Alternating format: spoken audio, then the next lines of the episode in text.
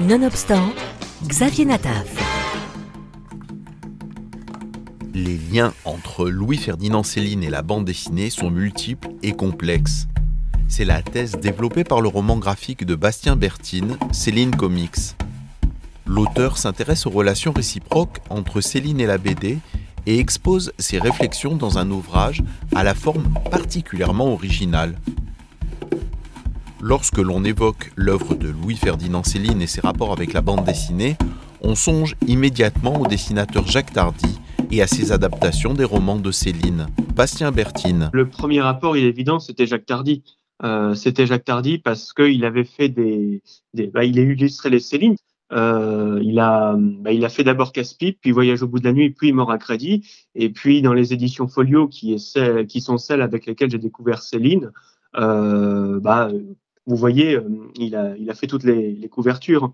Je connaissais aussi Adèle Blanc-Sec, et dans Adèle Blanc-Sec, il y a des références à Céline. Dans Adèle Blanc-Sec, il y a une rue Louis-Ferdinand Bardamu, par exemple.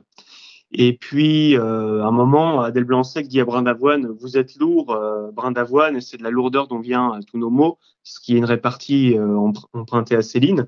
Et là, bah, l'idée, ça avait été de relire euh, tout, tout ce que je pouvais trouver pour voir s'il y avait des traces de cette lecture de Céline, notamment par euh, ce genre d'indices, mais aussi euh, dans un peu les thématiques qu'ils abordent, comme la banlieue ouvrière, les faubourgs, Paris, etc. Pourtant, au-delà même de l'adaptation de ces textes, Céline a, par sa narration, son usage de la typographie, sa langue, inspiré de nombreux auteurs de bandes dessinées. On trouve dans de multiples bandes dessinées des traces, des effets, des souvenirs des lectures de Céline. C'est en tout cas ce que tente de montrer Bastien Bertine avec par exemple les œuvres de Manu Larsenet et même d'Hergé, le père de Tintin. La découverte ne vient pas de moi. À l'origine, c'est l'intuition d'un de mes amis qui est Émile Bramy, donc un écrivain et un spécialiste de Céline. Il était aussi libraire d'anciens. Euh, il a écrit un livre qui s'appelle Céline Hergé, l'affaire ad hoc. Et si vous voulez, euh, Émile euh, devait relire donc un pamphlet de Céline qui est extrêmement violent euh, qui s'appelle Bagatelle pour un massacre.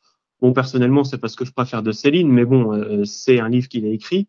Et euh, Émile s'était dit, bah tiens, on dirait les jurons du capitaine Haddock. il s'était mis à, à, les comparer méthodiquement et il voyait qu'il y avait 14 jurons en commun. Et cette intuition d'une inspiration célinienne euh, par, le, disons, l'injure ou le, le, verbe dans l'univers RG1 a été confirmée par ce qu'on a retrouvé, si vous voulez, dans, les, dans, dans un carnet d'Hergé, exhumé par un collectionneur, euh, disons, euh, quelques notes euh, avec écrit en marge LF Céline qui venait aussi d'un pamphlet. Et par la suite, donc, j'ai aussi essayé de pousser plus loin la comparaison entre les deux univers de, de Céline et d'Hergé pour voir s'il y avait également d'autres points communs. Louis-Ferdinand Céline était lui-même un lecteur d'illustrés. Ces lectures ont probablement eu un impact sur son univers littéraire.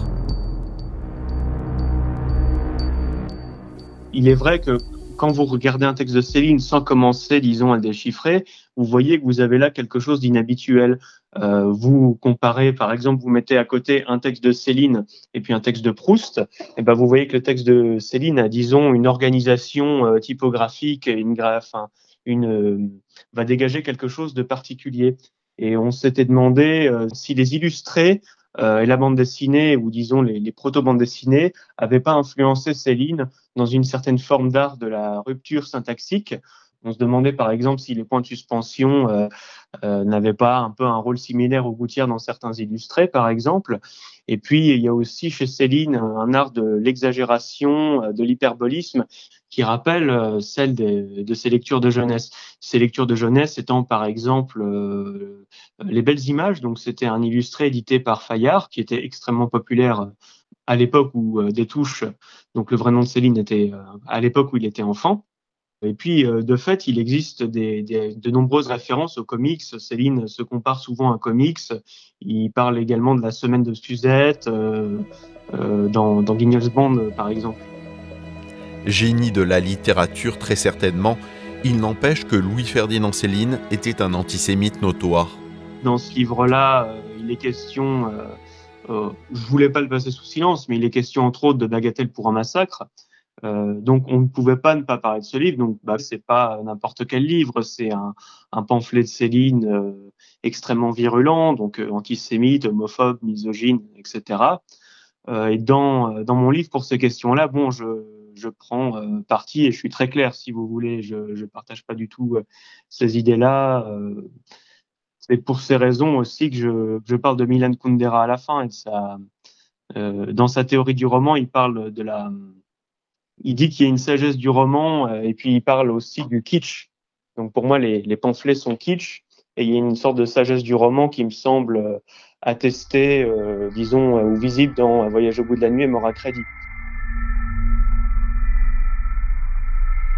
Que doit Céline à la bande dessinée et quelles traces de son œuvre peut-on retrouver dans la BD Ce sont ces questions et quelques autres auxquelles essaie de répondre Bastien Bertine dans son album Céline Comics, Louis-Ferdinand Céline et la bande dessinée, paru aux éditions Presse Universitaire François Rabelais.